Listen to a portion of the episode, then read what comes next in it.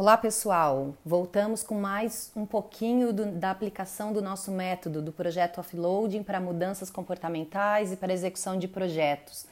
E a gente está na etapa de visão de futuro, onde a gente está quase no finalzinho dela, já fazendo o mix entre as coisas que eu já tenho que fazer, as coisas, as pendências que eu já tinha previsto, a minha agenda fixa, ou seja, meus compromissos que já estão assumidos e aquilo que eu quero fazer, que foi o que a gente foi destrinchando nessa etapa de visão de futuro.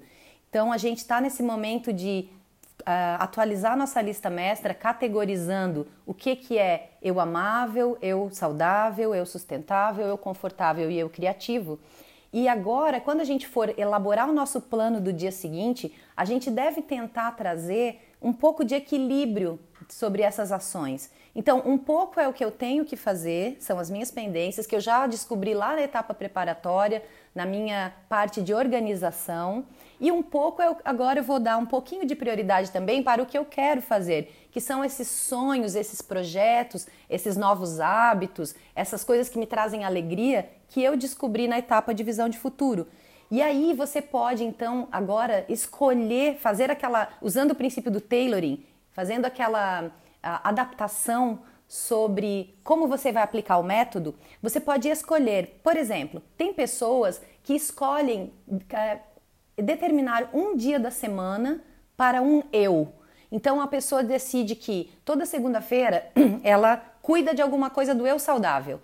A, a terça-feira ela cuida de alguma coisa do eu confortável quarta eu sustentável, na quinta eu criativo e na sexta eu amável. Então você pode escolher determinar um dia da semana fazendo já um, uma melhoria na sua agenda fixa para dedicar para um eu. Você pode fazer isso usando, você tem sete dias e cinco eus, certo?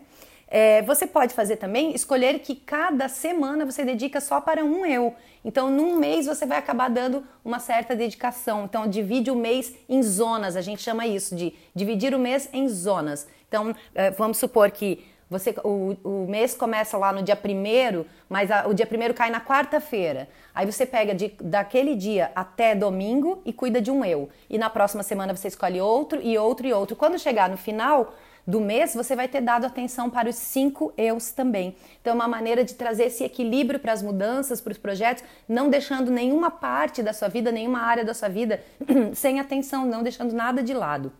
Tá certo? Então a gente está categorizando a lista mestra e está trazendo para a nossa ação diária um pouco de cada coisa e um pouco por vez, tá? Lembrando uma outra coisa, lá na etapa preparatória a gente já foi dar uma olhadinha se aquilo que eu tenho para fazer é uma tarefa pontual, que eu vou fazer uma vez, é uma pendência facilmente de fácil de ser resolvida, mesmo que ela leve bastante tempo, mesmo que eu tenha que quebrar ela em vários dias, porque eu tenho pouco tempo disponível, ou ela pode ser um hábito a ser formado e a nossa próxima etapa é sobre formação de hábitos. Então a gente, você pode ali, ó, já começar a olhar para sua lista mestra e começar a fazer uma pré-seleção. Que hábitos eu quero desenvolver? Porque lá na sequência a gente já vai começar a agir nesse ponto.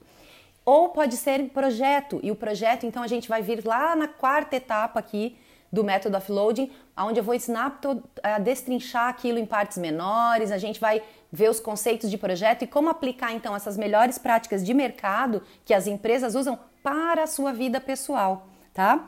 E a partir de agora, nós vamos continuar então fazendo a mesma ação de fazer o plano do dia seguinte, olhando a agenda fixa e, e determinando o que vem da nossa lista mestra, só que agora com esse foco de equilíbrio entre as diversas áreas da vida e equilíbrio entre o que eu tenho para fazer e o que eu quero fazer Traga alguma coisa lá da sua lista de alegria de viver, pelo menos uma vez por semana. Faça alguma coisa que te traga alegria. Isso vai ajudar também a você ter motivação para continuar no projeto. E nós precisamos continuar monitorando os melhores momentos que a gente tem para executar as ações. Então, aquela verificar seus níveis de energia, se é de manhã, se é de tarde, se é de noite, se, se eu estou estimando demais, se eu estou estimando de menos, sempre buscando esse autoconhecimento. Além disso, nós vamos agora começar a trabalhar nossas habilidades executivas. Então, as habilidades executivas são a nossa capacidade de executar algo. E isso é de um livro chamado Smart But Scattered, tá? E é de dois neurocientistas, psicólogos, um é psicólogo acho que ela é psicóloga e ele é neurocientista. E eles então modelaram 12 habilidades executivas que nos ajudam a criar coisas no mundo, a fazer coisas que a gente sempre idealizou e não conseguia é, colocar em prática. Nós vamos começar então a trabalhar essas 12 habilidades, tá certo? Amanhã então a gente vem com mais um, um áudio desses. Abraço!